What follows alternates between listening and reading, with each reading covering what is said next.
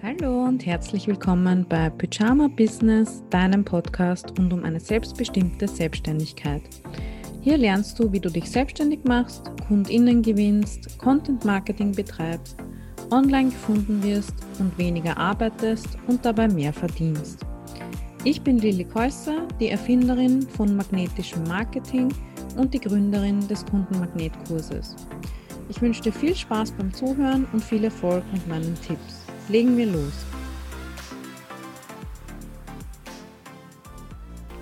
Bevor wir heute in das Interview einsteigen, möchte ich dich noch kurz einladen zu meinem Jahresplanung Adventskalender. Der findet dieses Jahr schon zum vierten Mal, glaube ich, statt. Das sind 24 kurze Fragen per E-Mail und in meiner Facebook-Gruppe, ähm, die dir dabei helfen, das vergangene Jahr zu reflektieren, deine Learnings daraus zu ziehen, dann auf das kommende Jahr ähm, einen Ausblick zu wagen. Was sind deine Wünsche, Träume, Ziele, Veränderungen? Und wir schauen uns deine Ressourcen an, die du brauchst, um deine Ziele zu erreichen und ähm, Marketing und Sales ist dann der vierte Schwerpunkt von dieser Jahresplanung. Und unter lillikäuser.at slash Adventskalender und natürlich in den Shownotes kannst du dich kostenlos zum Jahresplanung Adventskalender anmelden. Viel Spaß! Hallo und herzlich willkommen zurück im Pyjama Business Podcast. Ich habe heute wieder eine liebe Kundin und Kollegin mitgebracht. Ich habe das Gefühl, das sage ich bei jedem Interview, aber es ist halt einfach so, ähm, die Anna Ziegler von Jeder ist bedeutend. Und ähm, wir haben schon zusammengearbeitet. Wir sind beide Coaches. Und heute möchten wir ähm, einerseits über Bedürfnisse sprechen, weil das Annas ähm, Thema war oder ist. Das werden wir gleich herausfinden. Und dann noch über das Thema, ähm, was tun, wenn man die Positionierung ändern möchte oder verbreitern oder auch aus der eigenen Positionierung herausgewachsen ist. Liebe Anna, schön, dass du da bist. Hallo Lilly, danke schön, dass ich hier sein darf und äh, hallo auch an alle ZuhörerInnen. Super. Ähm, magst du dich selber noch kurz vorstellen? Ähm, wer bist du, was machst du und wie bist du dazu gekommen? Sehr gerne. Ähm, ja, mein Name hast du ja schon gesagt. Ich bin Anna Ziegler. Ich bin seit Anfang des Jahres hauptberuflich als äh, Coach selbstständig bis dahin war das aber ein langer Weg, der so knapp 30 Jahre gedauert hat, würde ich mal sagen. ähm, mit ganz viel Trial and Error, mhm. weil ich selbst lange Zeit gar nicht wusste, was ich machen will. Mhm. Ähm, ich hatte immer sehr gute Noten und es stand von, von vornherein eigentlich fest, dass ich auf jeden Fall studieren werde. Und äh, wie das, glaube ich, so vielen Menschen geht, äh, so nach dem Abitur, was macht man dann jetzt? Man beschäftigt mhm. sich als Kind und Jugendliche leider viel zu selten damit fest stand für mich, dass ich auf jeden Fall etwas mit Menschen machen möchte. Und dann fiel die Wahl auf Soziologie, das habe ich dann im Bachelor studiert und im Bachelor aber gemerkt, okay, so viel kann ich wirklich nicht damit anfangen und habe relativ schnell Richtung Personalmanagement umgeschwenkt, was ich dann auch im Master studiert habe und darauf aufbauend habe ich dann auch letztendlich äh, zehn Jahre lang im HR gearbeitet, in unterschiedlichen Positionen. Und man muss dazu sagen, dass ich keine dieser Positionen wirklich länger als ein bis anderthalb Jahre inne hatte. Ja. Also irgendwie, mir war relativ schnell immer schon langweilig, weil ich das Gefühl hatte, okay, alles gelernt, weiter geht's, äh, was gibt's jetzt? Und nichts hat mich so wirklich begeistert. Mhm. Und ähm, so kam es dann, dass ich 2000 2016, 2015 ungefähr, mich mit Persönlichkeitsentwicklung beschäftigt habe und mich so zum ersten Mal gefragt habe, was, was will ich denn eigentlich? Also ähm, was will ich denn als Anna und nicht, was erwarten denn andere von mir, weil ich gute Noten habe und ähm, so empathisch bin und ähnliches. Und ja, habe dann relativ schnell 2017 den Entschluss gefasst, alles zu kündigen. Also ich hatte einen Job, einen festen Job äh, bei einer Bank, sehr, sehr gut bezahlt mhm. ähm, in Hamburg und habe gesagt, nee, das erfüllt mich nicht. Es steckt noch mehr mit in mir und hatte dann beschlossen, ein Café zu gründen in Leipzig. Das weiß ich gar nicht. ja, cool. äh, weil das mein Traum ist, mhm. nach wie vor. Mhm. Und äh, schon mal vorweggenommen, ich habe mich dann letztendlich doch dagegen entschieden. Äh, der Businessplan war schon so gut wie fertig, aber ich hatte einfach in mir gemerkt, irgendetwas wehrt sich in mir, irgendetwas will nicht, dass das passiert. Und das war so der erste Punkt, wo ich mich auch wirklich angefangen habe, so mit meinen Bedürfnissen auseinanderzusetzen. Ähm, wie will ich eigentlich auch wirklich arbeiten? Und damals die Erkenntnis war, dass ich das auf gar keinen Fall alleine machen möchte, dass ich ein Team brauche und das mit jemandem gemeinsam auch machen möchte. Und dass das vor allem äh, ein Job ist oder ein Weg ist, der mich in meiner Unabhängigkeit total eingrenzen würde und diverse andere Gründe. Und deswegen hatte ich mich dann dagegen entschieden und bin zurück ins HR gegangen, mhm. habe dort auch so ungefähr ein Jahr in dem Unternehmen ausgehalten und dann gemerkt, nee, es, es, es, es ist einfach nicht meins, festangestellt zu sein. Ich brauche mehr Freiheit und es steckt mehr in mir und vor allem, ich habe ein sehr, sehr hohes Idealismusbedürfnis. Ich habe ein hohes Bedürfnis danach, irgendwie der Welt etwas Gutes zu tun. Und das konnte ich in einem Unternehmen als Angestellte eben nicht.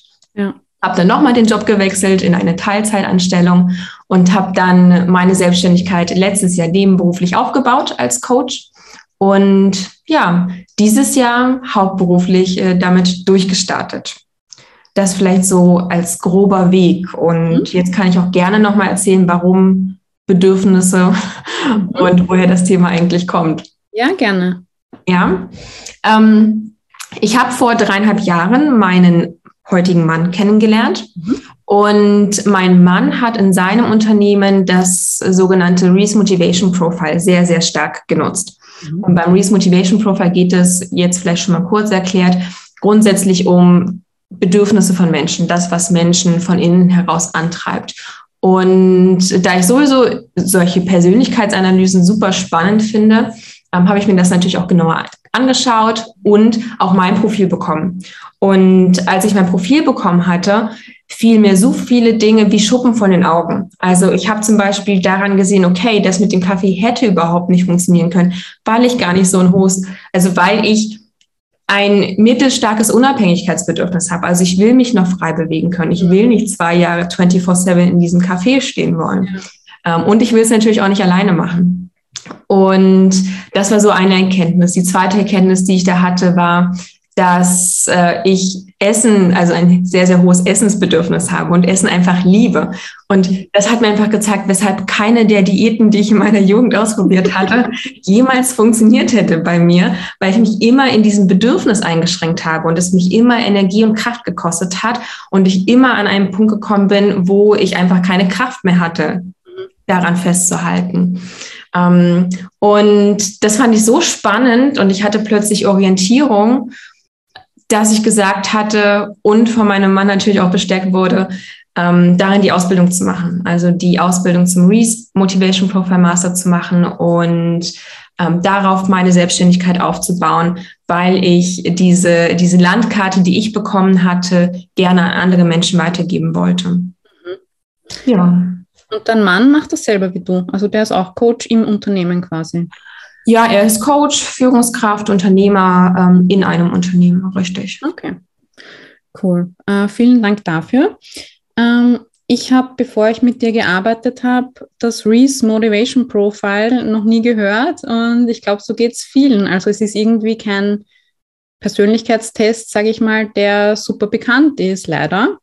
Ähm, du hast schon kurz erklärt, was das genau ist. Ähm, vielleicht gehen wir auf die einzelnen Bestandteile ein oder so was Bedürfnisse grundsätzlich sind und welche 16 Bedürfnisse dieser Test umfasst oder dieses Profil. Mhm. Ähm, die 16 Bedürfnisse nennt Stephen Rees, von dem das Ganze entwickelt wurde, Lebensmotive. Und Stephen Rees sagt, dass jeder Mensch diese 16 Lebensmotive hat, aber jeder Mensch eine unterschiedlich starke Ausprägung dieser Lebensmotive hat. Also ich habe ja schon ein paar genannt, zum Beispiel das Unabhängigkeitsmotiv.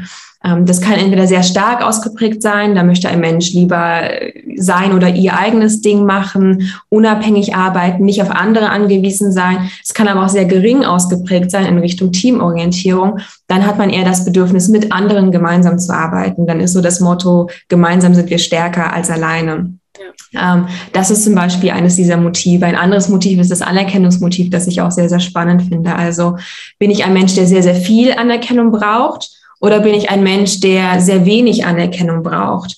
Und äh, so gibt es 16 Stück. Es gibt noch das Machtmotiv, es gibt noch das Idealismusmotiv, von dem ich ja auch schon ähm, kurz gesprochen habe. Es gibt das Familienmotiv, wie wichtig ist mir Familie. Es gibt das ähm, Ruhemotiv, wie stresssensibel bin ich oder wie abenteuerlustig.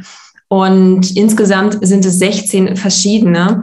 Und wenn man dann quasi diese 16 Lebensmotive nimmt mit all den Ausprägungsstärken, die es haben kann, dann gibt es mehrere Milliarden Profilmöglichkeiten. Okay. Ähm, und das fand ich so spannend an diesem Persönlichkeitstest, weil es halt so individuell ist und kein einziges Profil dem anderen gleicht. Mhm. Du wirst da nicht so in Schubladen gesteckt, irgendeiner Farbe zugeordnet oder irgendeinem Tier zugeordnet, mhm. sondern es macht so deine Einzigartigkeit eigentlich deutlich. Mhm. Und außerdem ist es im Vergleich zu vielen anderen Persönlichkeitstests äh, wissenschaftlich fundiert. Also das basiert wirklich auf Studien und Co. Das, das war so das, was für mich den Reiz ausgemacht hat, weshalb ich mich dann auch dafür entschieden habe und nicht für irgendeinen anderen Persönlichkeitstest. Mhm. Und ähm, ja, was war die Frage nochmal?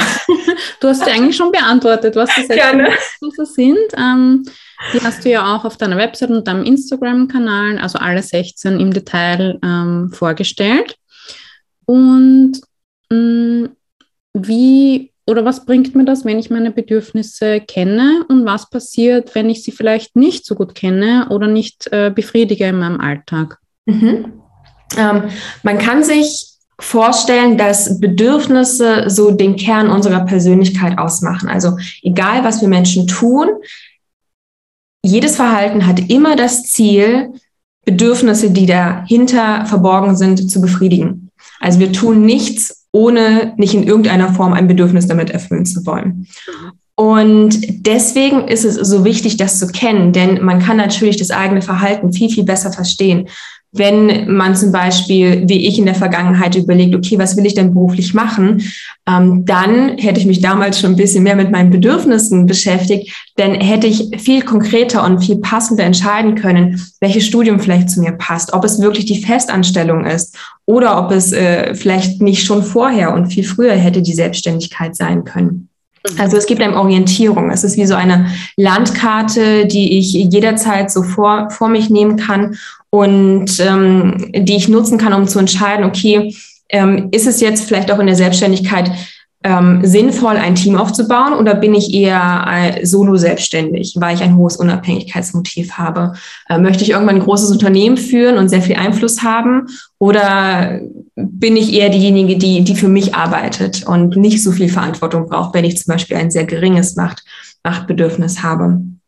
Und ähm, was natürlich auch äh, der, der große Vorteil ist, ähm, ist, ich nutze es ja auch in Coachings, dass es so eine Abkürzung ist. Also ich bin der Meinung, irgendwann wird jeder Mensch irgendwie in, in irgendeiner Form einen Coach brauchen. Auch ich lasse mich coachen. Mhm. Und ähm, mit dem Profil als Grundlage hat man einfach innerhalb kürzester Zeit schon so viele Informationen über sich, ja. ähm, dass, dass man da schneller vorankommt. Also das ist, deswegen ist es grundsätzlich wichtig, die Bedürfnisse zu kennen. Und letztendlich ist es ja auch so, immer wenn ich meine Bedürfnisse befriedige, mhm. gibt mir das Energie.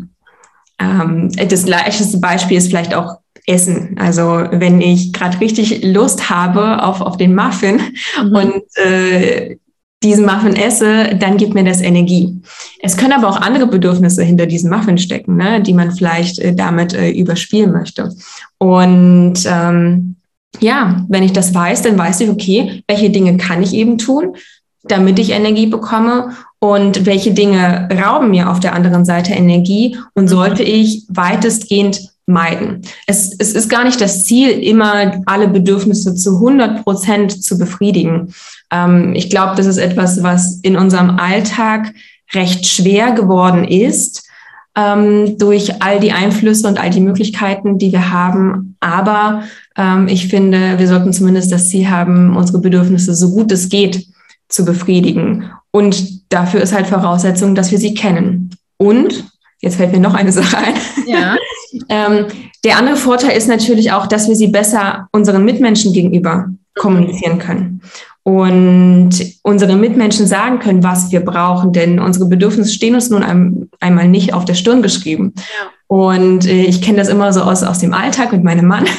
Ähm, ich, bin, ich bin nicht die Beste darin. Auf jeden Fall äh, muss ich zugeben, meine Bedürfnisse zu kommunizieren. Ja. Aber ich habe den besten Mann, der mir dabei hilft, genau das zu tun und der sie, glaube ich, inzwischen sogar, sogar schon einfach herauslesen kann. Aber das hat mir nochmal bewusst gemacht, wie wichtig es ist, zu sagen, was man braucht, weil ähm, in der Vergangenheit es durchaus Situationen gegeben hat, wo ich vielleicht Ja zu etwas gesagt habe, ohne zu hinterfragen, will ich das jetzt eigentlich, brauche ich das jetzt? Und dann irgendwie zickig oder unzufrieden war und die Person, mit der ich dann entsprechend zusammen war in der Zeit, nicht mehr wusste, was ist denn jetzt mit ihr los? Also was, was habe hab ich denn verkehrt gemacht? Und das kann damit vermieden werden. Also die Kommunikation wird einfach klarer. Und wenn beide Seiten am Ende ihre Bedürfnisse kommunizieren können, dann kann man natürlich auch viel, viel einfacher aufeinander eingehen und gucken, welche Lösung wäre vielleicht auch die beste für uns. Und man kann besser Grenzen setzen. Mhm. Man kann konkreter sagen, nein, das will ich nicht oder nein, das würde mir jetzt nicht gut tun. Und damit ähm, ja sich selbst besser schützen. Das ist auch ein Zeichen von, von Selbstliebe und Selbstfürsorge. Ja, es ist ja auch so der Konflikt zwischen meine Bedürfnisse und die Erwartungen oder die Bedürfnisse anderer. Ne? Und ähm, ich finde, dieses Profil gibt einem erstens Antworten, also warum mache ich das so oder warum ist mir das so wichtig und eben auch, wie du sagst, bei Entscheidungen äh, eine Grundlage oder auch Antworten auf meine Fragen. Und es ist halt auch irgendwie so äh, bestätigend oder empowernd, wenn man weiß, ich bin nicht irgendwie komisch oder äh, ich bin nicht ungewöhnlich, sondern das ist einfach mein Bedürfnisfingerabdruck sozusagen. Und eben jeder Mensch ist anders und ich muss meine Bedürfnisse kommunizieren, wenn ich will, dass andere es verstehen.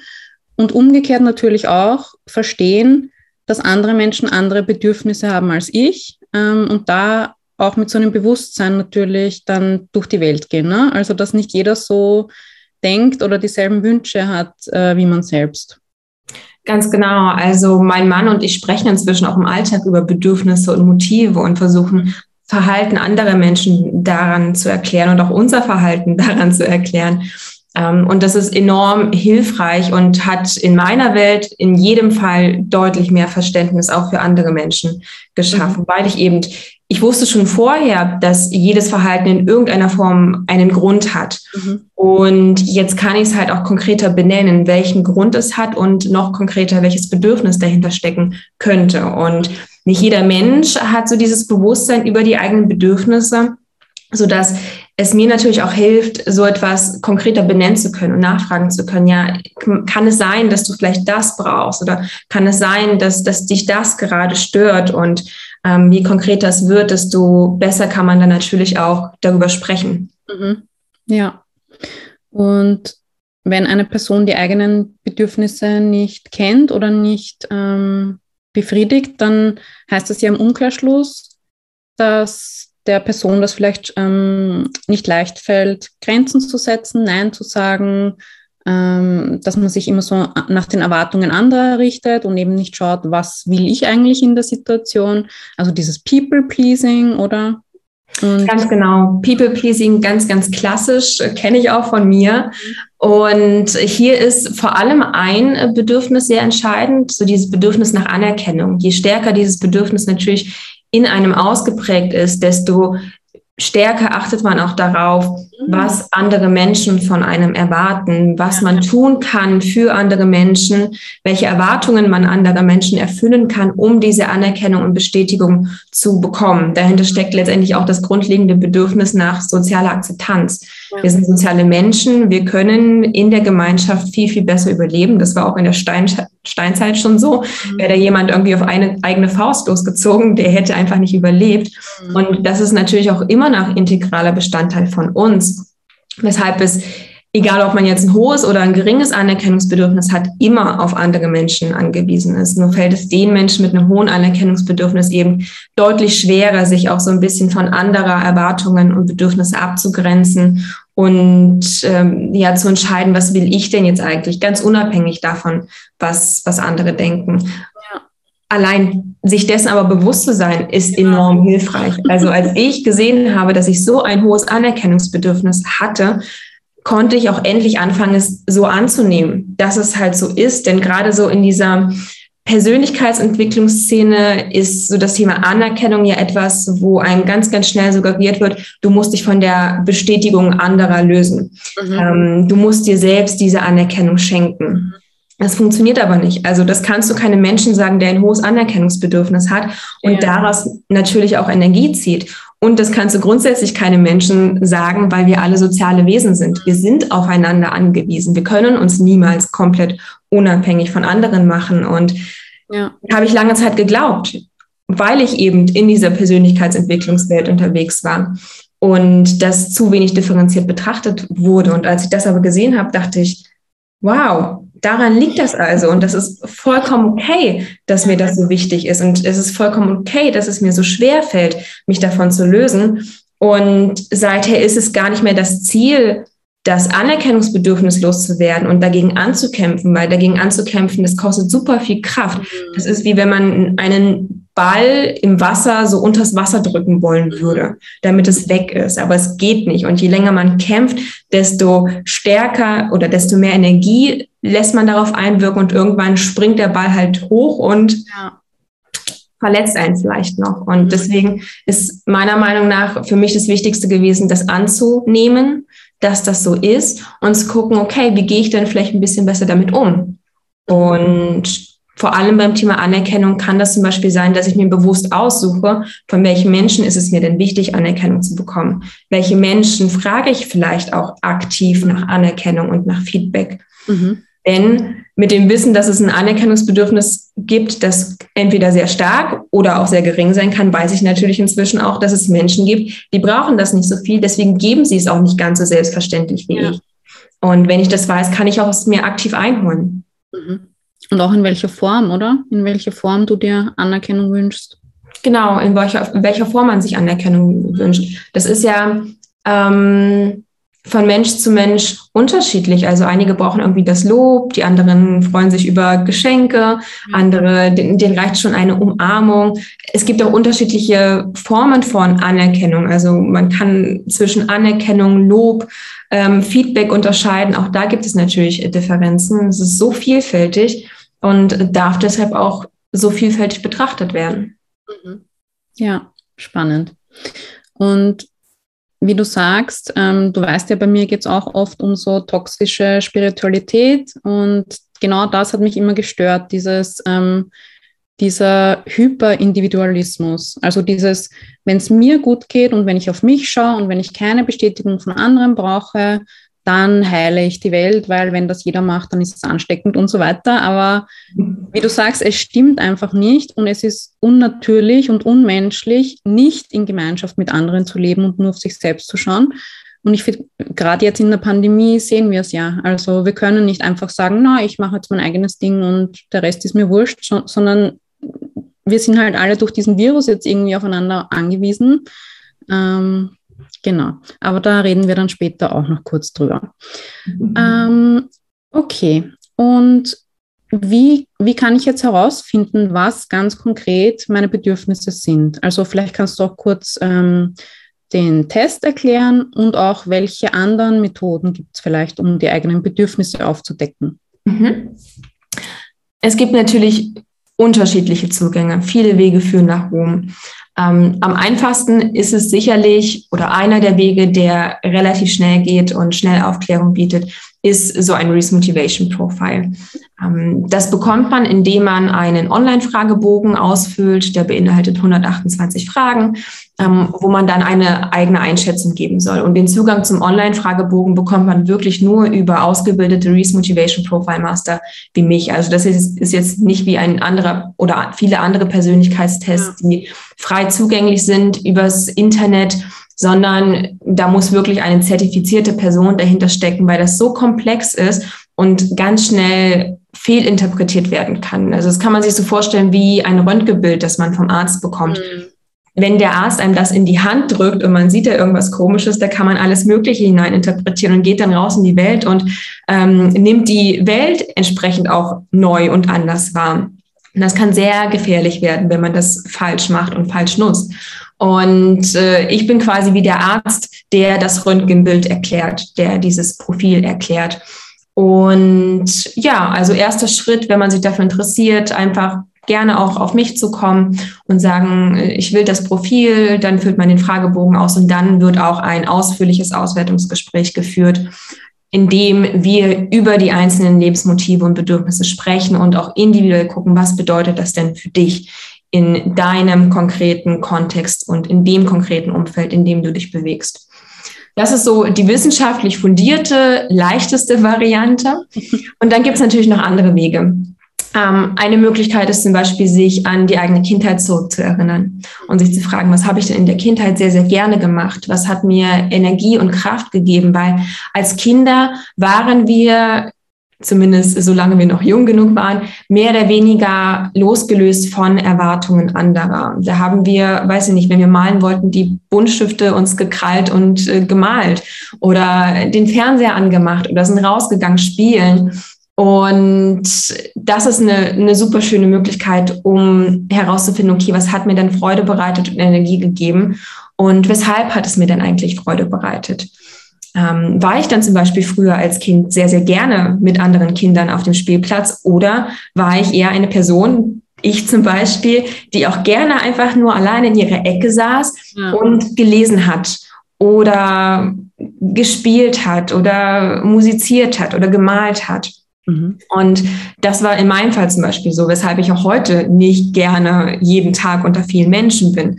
Und ich habe früher super gerne Bücher gelesen, das mache ich auch heute noch, was auf ein sehr, sehr hohes Neugierbedürfnis, nach einem sehr hohen Bedürfnis nach Wissensdurst ähm, spricht. Und da gibt es ganz, ganz viele Situationen, ähm, die man sich mit Sicherheit anschauen kann, um das herauszufinden.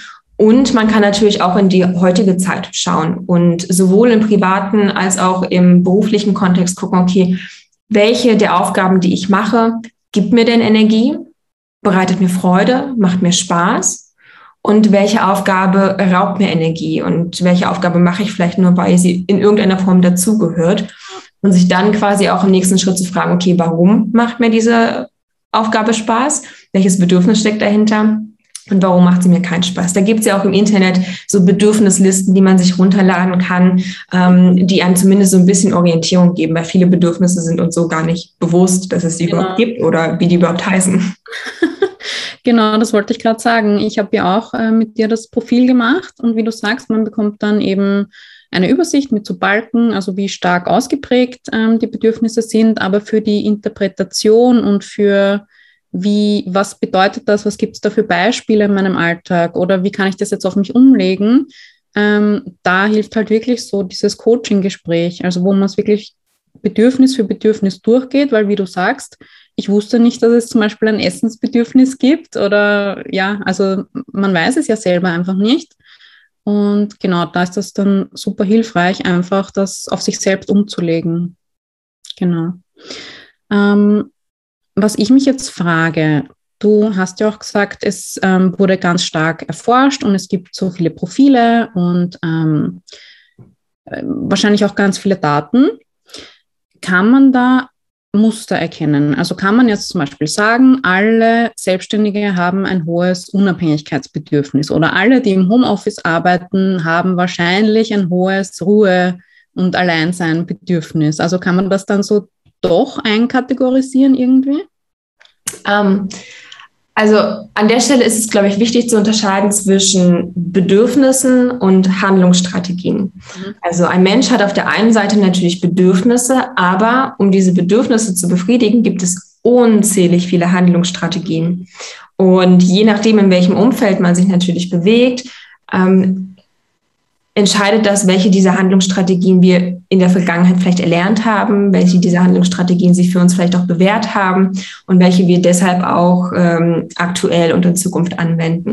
Mhm. Deshalb ähm, ja, man kann natürlich sagen, wenn man sich zum Beispiel selbstständig machen möchte, ist es vielleicht von Vorteil, dass man jetzt nicht das geringste Machtbedürfnis hat, weil man natürlich als selbstständige Person super viele Entscheidungen treffen muss und auch Verantwortung übernehmen muss, nicht nur für sich selbst, sondern auch für das gesamte Unternehmen, selbst wenn man nur solo selbstständig ist. ist das ja mit viel Verantwortung verbunden. Ähm, und es ist natürlich auch wichtig zu gucken, okay, will ich Einzelunternehmerin oder Unternehmer sein, ähm, weil ich ein hohes Unabhängigkeitsbedürfnis habe oder will ich in einem Team arbeiten. Ähm, grundsätzlich kann man aber jede Form von Beruf ausüben, egal was für Bedürfnisse man hat, solange man eben die Rahmenbedingungen entsprechend anpassen kann. Okay. Also auch in einem Angestelltenverhältnis kann man zum Beispiel ein hohes Unabhängigkeitsbedürfnis ausleben, indem man sagt, okay, ich möchte gerne in eigenen Projekten arbeiten. Ich möchte gerne eigenständige Aufgaben haben, wo ich nicht ganz so stark abhängig bin von der Leistung und von den Ergebnissen anderer. Ähm, deshalb ist die Frage gar nicht so, vielleicht ist es auch nicht so zufriedenstellend, ähm, meine Antwort so, weil ich nicht sagen kann, wenn du das Bedürfnis hast, dann musst du auf jeden Fall das machen. Und wenn du das Bedürfnis so stark ausgeprägt hast, dann musst du auf jeden Fall das machen. Dafür ist das ganze Thema einfach viel zu individuell und wir Menschen viel zu unterschiedlich und die Möglichkeiten, die wir haben, viel zu unterschiedlich. Aber ich glaube, es ist auch schön zu wissen, dass man eigentlich alles machen kann, solange man Einfluss auf die Rahmenbedingungen hat. Hm. Ja, das ist ja im Coaching an sich, im systemischen Coaching auch so. Ne? Also der Coach sagt ja nicht, mach jetzt das und das, sondern hilft ja, so den eigenen Weg zu finden und was bedeutet das jetzt für mich und wie kann ich das umsetzen und was kann ich machen und so weiter. Also natürlich, äh, manche wünschen sich vielleicht, dass jemand einem sagt, was man tun soll oder dass es solche Wenn-Dann-Beziehungen gibt, aber nachhaltiger ist es dann, wenn es aus einem selbst rauskommt. Ne? Total. Und so Stichwort Homeoffice, weil du das auch genannt hast und das grundsätzlich auch ein super schönes Beispiel ist. Mhm. Natürlich fällt einem Menschen, der ein sehr, sehr geringes Beziehungsbedürfnis hat, also jetzt nicht so ein hohes Bedürfnis, unter Menschen zu sein, deutlich leichter im Homeoffice zu arbeiten, als es einem Menschen quasi fällt, der sehr gerne unter Menschen ist, sehr viel unter Menschen ist. Aber das zu wissen, ist schon mal super wertvoll, weil dann weiß ich, warum ich mich vielleicht im Homeoffice so unwohl fühle. Okay, mir fehlen die Menschen oder wenn ich mich sehr wohl fühle, cool, ich kann endlich alleine sein und muss nicht irgendwie im Großraumbüro vielleicht noch mit anderen sitzen. Ähm, wenn mir aber die Menschen fehlen und ich weiß, ich habe dieses Beziehungsbedürfnis, dann kann ich zum Beispiel gucken, dass ich digital mit meinen Kollegen und Kolleginnen zusammenarbeite oder quasi, es gibt ja auch äh, unter Selbstständigen inzwischen diverse Möglichkeiten, digital gemeinsam zu arbeiten und sich mit anderen Menschen zu, zu umgeben. Mhm. Genau, und wenn man zum Beispiel im beruflichen Kontext ist und tatsächlich ein sehr geringes Beziehungsbedürfnis hat und in einem Großraumbüro arbeiten muss, dann ist es manchmal meist sehr schwer, aus diesem Großraumbüro zu kommen. Nicht jeder kann ein Einzelbüro bekommen, aber das zu wissen ist super hilfreich, weil dann kann man nämlich gucken, okay, welche Handlungsstrategie würde mir denn helfen, um besser damit zurechtzukommen. Und das kann manchmal auch ganz simpel Noise Cancelling Kopfhörer sein, die man aufsetzt, um sich so ein bisschen zurückziehen zu können. Oder eine Trennwand, die man irgendwie zwischen sich und den Sitznachbarn oder die Sitznachbarin stellt. Mhm. Ja, das wäre eh auch meine nächste Frage gewesen, ähm, wie man so den eigenen beruflichen und privaten Alltag ähm, nach den eigenen Bedürfnissen ausrichten kann. Also du hast jetzt gesagt, im Prinzip, ich weiß, was meine Bedürfnisse sind, ich weiß, was die Rahmenbedingungen sind quasi, die ich jetzt nicht unbedingt verändern kann, wie zum Beispiel Großraumbüro.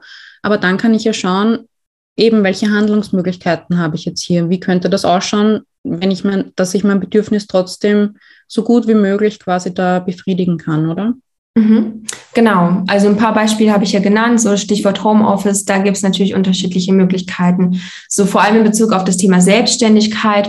Hm, ich meine, du bist ja auch die Expertin für Marketing und, und Co. Und da, also wie ich Marketing betreibe, hängt natürlich auch von der Art und Art meiner Bedürfnisse ab. Mhm. Ähm, bin ich eine Person, die super gern unter Menschen ist und deswegen Marketing betreibt, indem man auf Netzwerkveranstaltungen ähm, ist, sich mit ganz vielen Leuten austauscht und ähm, Akquise betreibt, so aktive Kundengewinnung? Ähm, oder bin ich eine Person, die jetzt eher zurückgezogen ist, gar nicht so viele Menschen braucht und dann ähm, zum Beispiel eine Möglichkeit für sich sucht und findet, wo die KundInnen auf einen selbst zukommen. Mhm. Also du hast ja auch entsprechend Inhalte zu dem Thema, ne? wie man genau. Kunden magnetisch anzieht, damit man eben nicht gezwungen ist, immer in Kontakt mit anderen Menschen zu treten. Mhm. Ja. Das ist so das eine Thema. Das andere Thema ist, wie viel Struktur und Planung brauche ich denn eigentlich? Wie viel Strategie brauche ich? Und wie viel Flexibilität brauche ich in meinem Business. Ähm, ich zum Beispiel bin ein Mensch, der sehr viel Struktur braucht und sehr viel Planung. Also ich mache eine Jahresplanung, eine Quartalsplanung, eine Monatsplanung, Wochenplanung, Tagesplanung. Also bei mir ist wirklich sehr, sehr viel durchgeplant. Und mir fällt das super leicht, weil ich dieses Bedürfnis stark ausgeprägt habe. Ähm, andere Menschen fällt das aber super, super schwer, weil sie eher ein sehr geringes Bedürfnis nach Struktur und Planung und Co. haben. Und das ist natürlich auch super wichtig zu wissen, weil man dann besser damit umgehen kann. Also man hört dann vielleicht auch auf, so dagegen anzukämpfen und unnötig Struktur in ein Business oder in den beruflichen Alltag zu bringen, nur weil es diverse Mentoren und Coaches sagen ähm, und findet für sich einen guten Weg. Denn sind wir mal ehrlich, so eine gewiss, ein gewisser Umfang an Planung und Struktur ist, wenn man selbstständig ist, durchaus wichtig. Also ich glaube, da kommt niemand umhin. Aber wenn ich weiß, es ist etwas, das mir schwerfällt, weil ich nicht so ein Bedürfnis habe, dann kann ich so ein bisschen liebevoller mit mir umgehen und gucken, okay, wie kann ich mir vielleicht auf andere Wege Unterstützung suchen? Vielleicht ist auch eine Möglichkeit, dass man sich eine Assistenz einstellt, die ja. all diese Planungsaufgaben übernimmt, weil man selbst nicht so viel Freude daran hat. Mhm. Das wären vielleicht noch so zwei, zwei, drei weitere Beispiele. Ja, cooler Tipp, danke dafür. Ähm, wir haben vorher schon angesprochen, also du kommst jetzt so aus dem Coaching, ähm, du hast dich dann als Bedürfniscoach quasi gebrandet in der Mastermind-Gruppe und davor war dein Thema so Wertschätzung, eben jeder ist bedeutend. Ähm, und jetzt, ähm, oder erzähl du mal, was gerade so dein Prozess ist oder deine, deine Gedankengänge zu deiner Positionierung. Ich würde es als Umbruchs- und Veränderungsphase bezeichnen. ähm, ich hatte mich sehr, sehr schwer getan, zu Beginn meiner Selbstständigkeit wirklich eine konkrete Positionierung zu finden. Ähm, weil auch ich natürlich in gewisser Hinsicht beeinflusst wurde, so von gängigen Ratschlägen, dass es wichtig ist, sich möglichst spitz zu positionieren, um entsprechend auch die Ansprache potenzieller KundInnen zu gestalten, damit die auch wissen, wer man eigentlich ist und was man von mir erwarten kann was grundsätzlich auch super plausibel ist. Und zu dem Zeitpunkt, als ich mich für die Positionierung zum Beispiel zum Bedürfniscoach Anfang diesen Jahres entschieden habe, war das für mich auch enorm wichtig, mhm. ähm, einfach um Orientierung zu haben. Es hat mir vor allem aber auch Sicherheit gegeben. Ich hatte so eine Art Berufsbezeichnung, mit der ich mich identifizieren konnte und die ich quasi nennen konnte, wenn ich gefragt wurde, was ich denn eigentlich mache und wer ich bin. Und es hat mir Orientierung gegeben. Und ich habe einfach im Laufe der Zeit gemerkt, je mehr ich auch über das Thema gesprochen habe, dass mir das Thema unglaublich wichtig ist. Wie gesagt, also ich finde, Bedürfnisse sind die Grundlage von allem. Mhm. Aber dass es mich auf der anderen Seite auch total einschränkt, dass ich so viele Themen habe, über die ich sprechen möchte und dass ich nicht einzig und allein mit dem Thema Bedürfnisse in Verbindung gebracht werden möchte, zumindest ja. langfristig.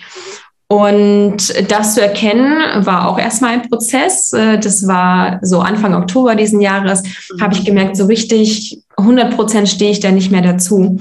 Und äh, hat jetzt auch gedauert, weil das natürlich auch mit Loslassen verbunden ist. Also ähm, diese Sicherheit, die ich mir selbst gegeben hatte, musste ich loslassen und mich gefühlt wieder in eine Unsicherheit begeben, in eine Orientierungslosigkeit, mhm. ähm, um mich dann quasi wieder neu finden zu können. Und in dem Prozess stecke ich gerade. Mhm. Denn letztendlich war auch eine Erkenntnis, ich werde diese Sicherheit niemals im Außen gewinnen können. Also kein Tool der Welt, keine Ausbildung der Welt wird mir jemals die Sicherheit geben, die ich brauche und die wirklich auch nachhaltig und langfristig wirkt. Mhm das kann ich nur aus mir heraus selbst schaffen. Und das bedeutet letztendlich, mich damit zu beschäftigen, okay, ähm, wer bin ich denn eigentlich wirklich? Was, was habe ich denn wirklich zu geben? Was ist denn wirklich mein Geschenk für die Welt? Und ähm, diese Sicherheit dadurch auch in mir zu finden. Und so das Thema Anerkennung, ich habe ja schon offen gesagt und äh, mir eingestanden, dass ich ein hohes Anerkennungsbedürfnis habe. Und das ist ein Thema, woran ich immer wieder arbeiten darf. Diese Unsicherheit, die damit ein, äh, quasi mitschwingt, diese Unsicherheit, was andere denken und dieses immer wieder abgleichen, okay, was will ich, aber gleichzeitig auch sehr stark von außen beeinflusst werden in, in dem, was ich will.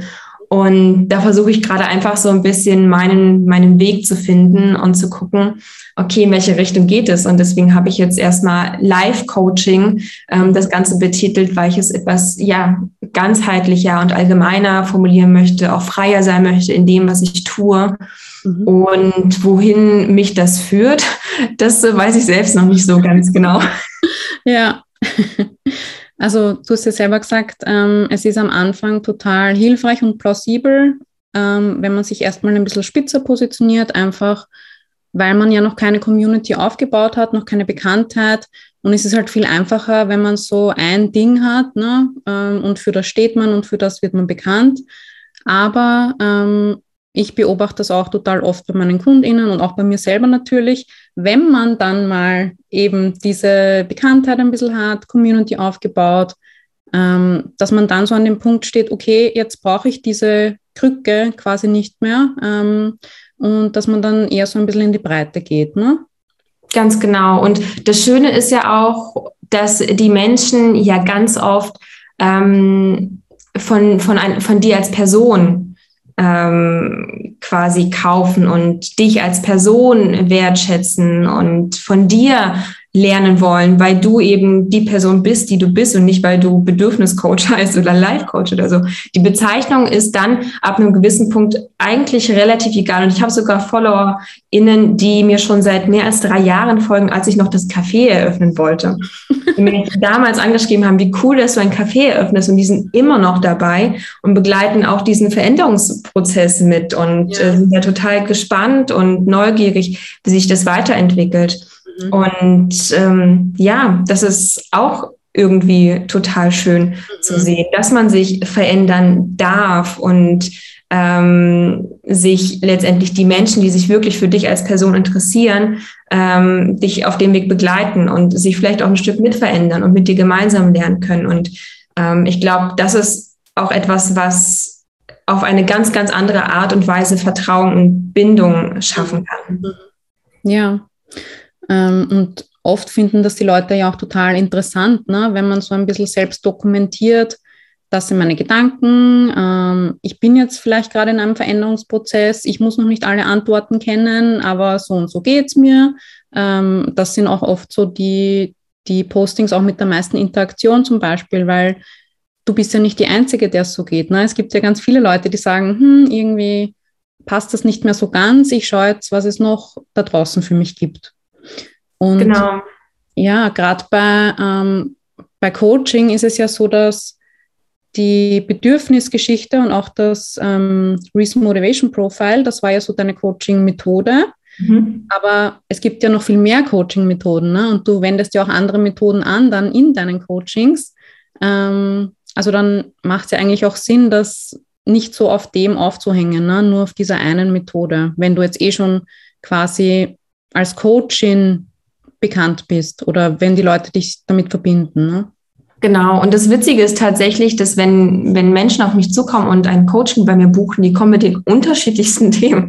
Ja. Wirklich selten ist das Thema Bedürfnisse wirklich im Fokus. Natürlich spielt es eine Rolle, aber ähm, die Herausforderungen sind so, so vielfältig und die, die Menschen kommen auf mich zu und wollen mit mir zusammenarbeiten, von mir gecoacht werden weil ich als Person einfach so bin, wie ich bin und weil sie auf eine gewisse Art und Weise mit mir und meinen Ansätzen, meiner Vorgehensweise resonieren. Und genauso ist es bei mir, wenn ich mich für ein Angebot entscheide und einen Kurs kaufe oder ähm, ein Coaching buche. Das ist, ich folge der Person erst einmal ein paar Wochen auf Instagram und gucke, okay, passt das denn zwischenmenschlich?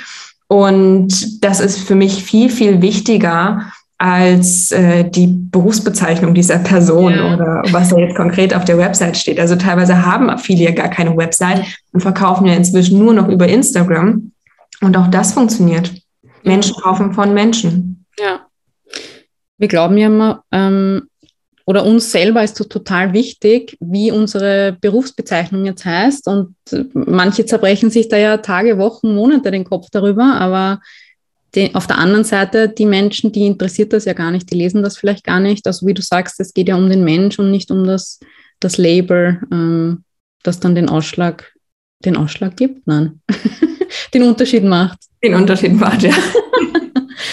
ähm, welche von deinen Bedürfnissen werden dadurch vielleicht jetzt besser erfüllt, wenn du da mehr, mehr Freiraum hast, mehr Möglichkeiten? Mhm. Mm, ich glaube, es ist auf jeden Fall mein Idealismusbedürfnis. Ich habe so das Gefühl, irgendwie über noch mehr Themen zu sprechen, ähm, die mir wichtig sind. Ähm, damit vielleicht auch nochmal andere Menschen zu erreichen und es ist auch mein, mein Neugierbedürfnis total. Also ich bin mhm. unglaublich wissbegierig. Ich kaufe mir ein Buch nach dem anderen. Ich kaufe viel zu viele Online-Kurse, ja. wo ich niemals hinterherkomme, sie wirklich zu machen. Ähm, und ja, eine etwas breiter gewählte Positionierung lässt mir natürlich auch den Freiraum, über all die Themen zu sprechen, die mich jetzt aktuell im Moment beschäftigen und die ich weitergeben möchte. Mhm. Und das ist für mich persönlich gerade ein total befreiendes Gefühl. Ja, schön.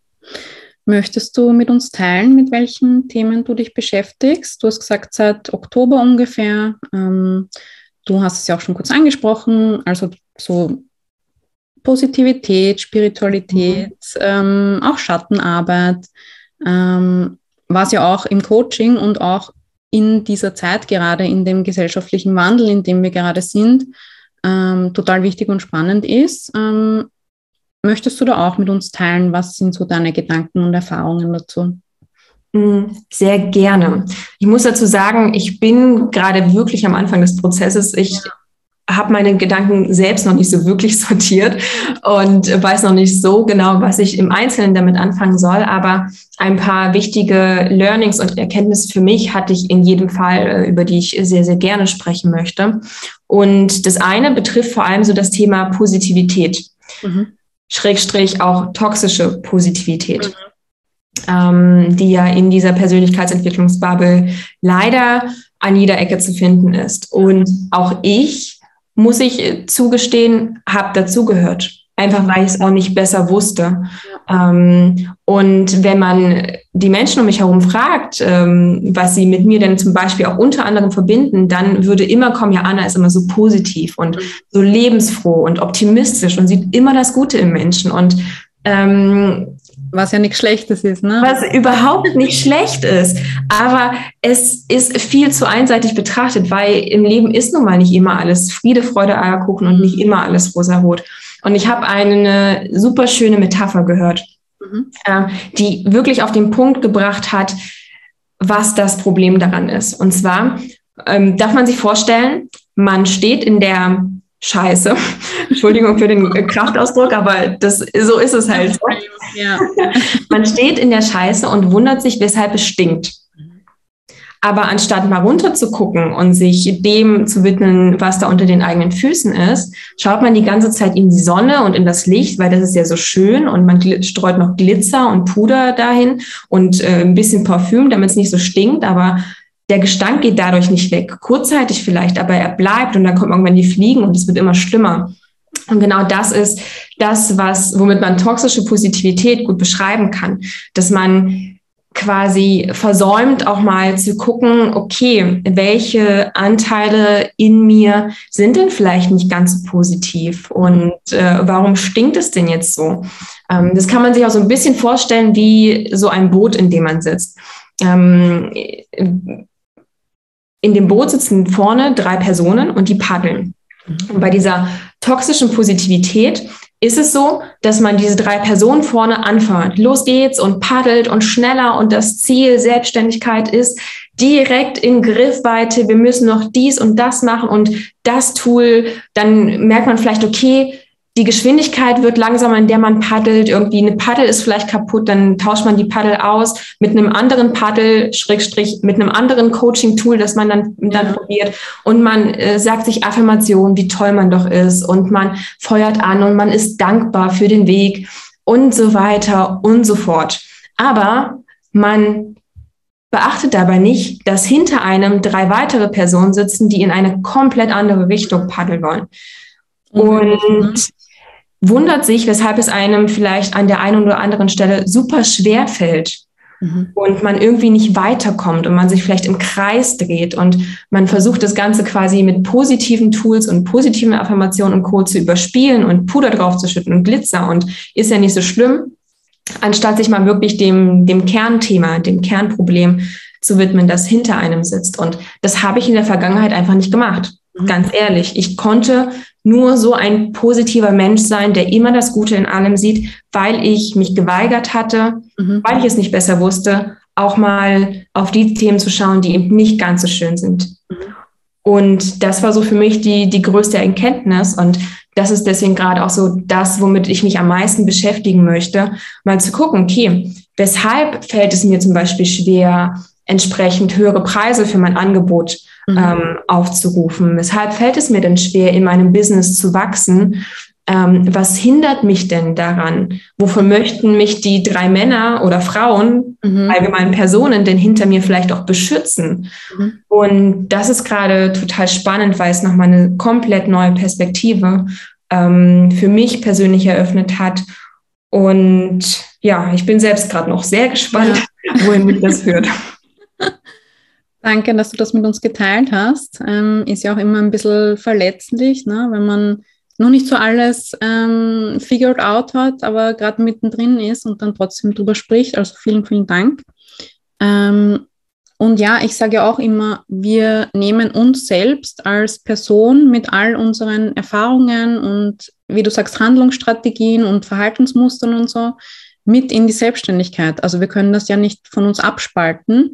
Und wenn ich jetzt, weiß ich nicht, mein ganzes Leben lang gelernt habe, ähm, ich bekomme Aufmerksamkeit, wenn ich dieses und jenes tue, dann werde ich das auch in meine Selbstständigkeit mitnehmen, wenn mir das halt nicht bewusst ist, dieses Muster. Ne? Und äh, ich habe auch mal eine gute Metapher dazu gehört, ähm, diese ganzen Affirmationen und so das ist halt wie wenn man ein Pflaster auf eine klaffende Wunde kleben würde. Und die klaffende Wunde ist zum Beispiel ein Trauma, ja. Also nur weil ich mir sage, ich bin stark und so weiter, das löst halt das Grundproblem nicht. Ne? Also das ist ein Spritzer Parfum, aber es stinkt dann trotzdem noch. Ganz genau. Das mit der Wunde äh, finde ich auch eine super, super schöne äh, Metapher, weil in der Regel musst du ja eine Wunde, bevor du ein Pflaster draufklebst, je nachdem wie groß sie ist, ja auch erstmal desinfizieren und sauber mhm, machen. Ja, weil wenn du ein Pflaster draufklebst und sie ist noch total dreckig, hm. dann entzündet sie sich und würde noch größer und würde noch schlimmer.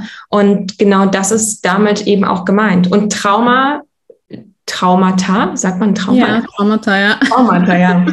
Ich war selbst ganz, äh, ganz verwirrt. Traumata entstehen ja, man sagt ja, wenn etwas irgendwie zu schnell, zu, zu plötzlich auch passiert und vor allem auch in unserer Kindheit, wenn Bedürfnisse nicht befriedigt wurden. Mhm. Weil wir als Kinder sind natürlich super abhängig von unseren Eltern. Ja. Und ähm, die Liebe und Zuneigung und die Bestätigung unserer Eltern ist für uns überlebensnotwendig. Und mhm. wenn überlebensnotwendige Bedürfnisse nicht befriedigt werden, dann entstehen solche Traumata. Und dann entstehen halt auch solche, solche Schatten.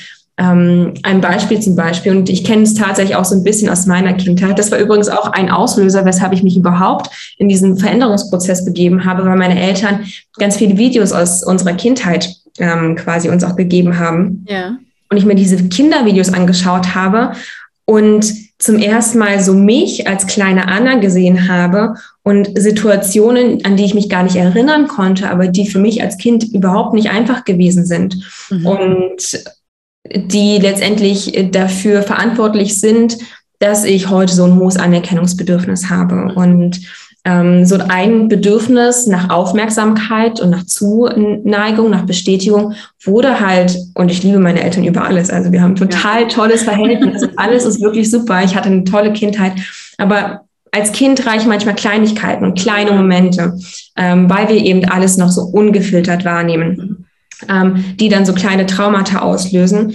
ähm, und die letztendlich dazu führen, dass man als Kind lernt, okay, wenn ich mich so verhalte, wenn ich so bin, dann bekomme ich nicht die Aufmerksamkeit oder die Liebe, wie ich sie brauche. Und deswegen entsteht dann ja auch so etwas ähm, wie dieses People, People-Pleaser-Thema. Mhm. Ähm, ne? Weil in unser Bewusstsein geht dann über, okay, ich muss nett sein, ich muss äh, es allen recht machen, dann bekomme ich auch die Bestätigung und Anerkennung und Co. Aber so dieser unbewusste Teil, dieser verletzte Teil, ähm, der ist halt auch da. Und das ist halt der Schatten, äh, mit dem man sich viel zu wenig äh, beschäftigt. Mhm. Ja, die Stefanie Stahl, die nennt das ja auch das Schattenkind. Ähm, also die Autorin von Das Kind in dir muss Heimat finden. Genau, auch ein sehr tolles Buch. Ja. Ähm, was ich noch, oder was mir noch eingefallen ist zu den, ähm, zu der Metapher noch, dieses ganze ähm, gezwungene Positive, also immer positiv denken, immer in die Liebe gehen, immer das Schöne sehen. Ähm, ich weiß nicht, ob das eine Podcast-Folge war oder ein Posting, aber die Person hat gesagt, ähm, warum habt ihr so Angst vor der Angst? Also so Leute, die so gefangen sind in dieser toxischen Positivität, die haben Angst vor der Angst, weil sie sagen ständig, ja, nein, geh von der Angst in die Liebe und Angst bringt uns nicht weiter und Angst macht das und das. Aber sie haben eben Angst davor und das ist ja eigentlich total paradox. Und es ist ja auch menschlich und natürlich und hilfreich, Angst zu haben. Also das ist ja nicht mh, mm, zufällig da, dieses Gefühl, sondern es ist ja überlebensnotwendig, Angst zu haben.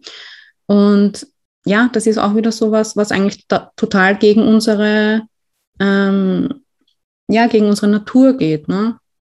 Ja, ich finde, Angst ist auch total wichtig. Äh, sie gibt uns auch, also sie führt dazu, dass wir vielleicht ein bisschen vorsichtiger an der einen oder anderen Stelle sind und nicht blind links uns irgendwo mhm. hineinstürzen, was am Ende möglicherweise doch mal böse enden könnte.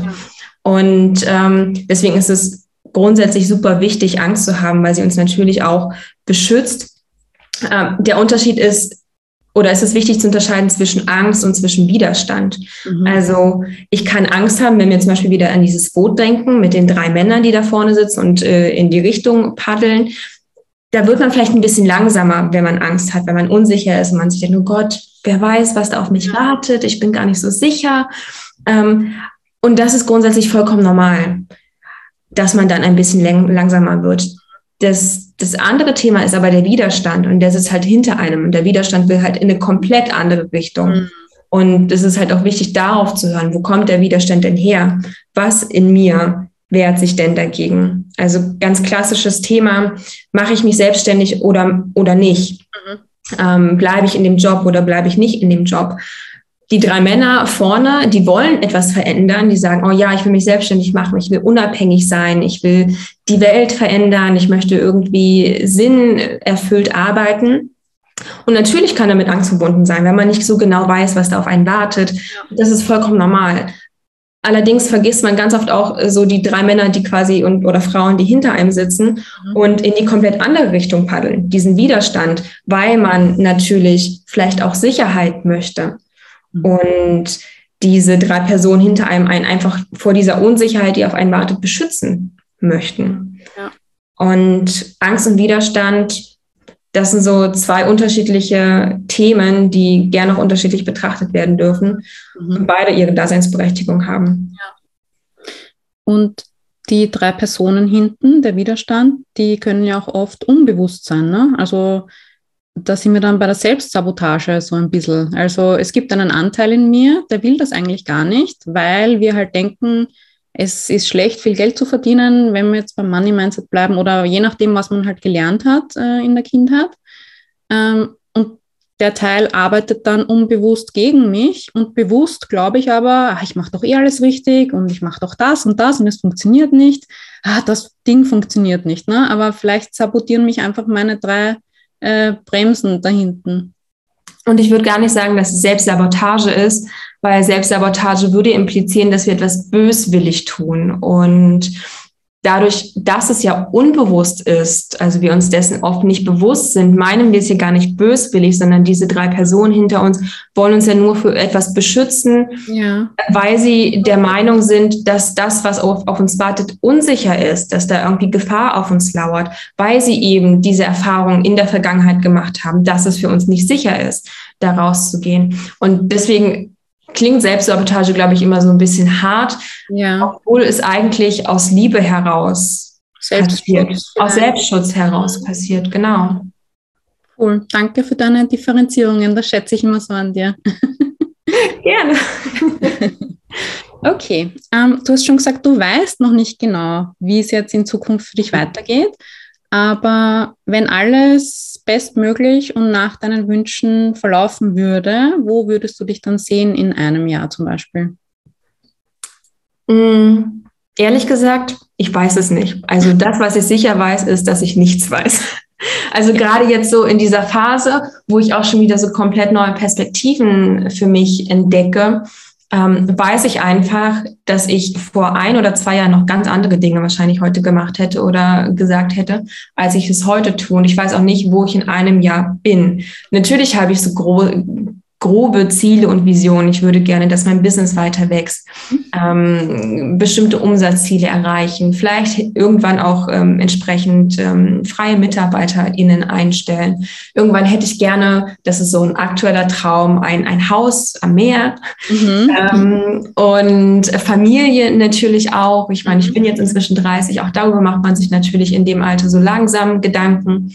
Ja. Und das, was ich für mich persönlich einfach auch in der Vergangenheit als essentiell und wichtig erachtet habe oder herausgefunden habe, ist, dass ich mich immer frage, jetzt hier im Moment, ist das, was ich tue, noch etwas, was mich wirklich glücklich macht?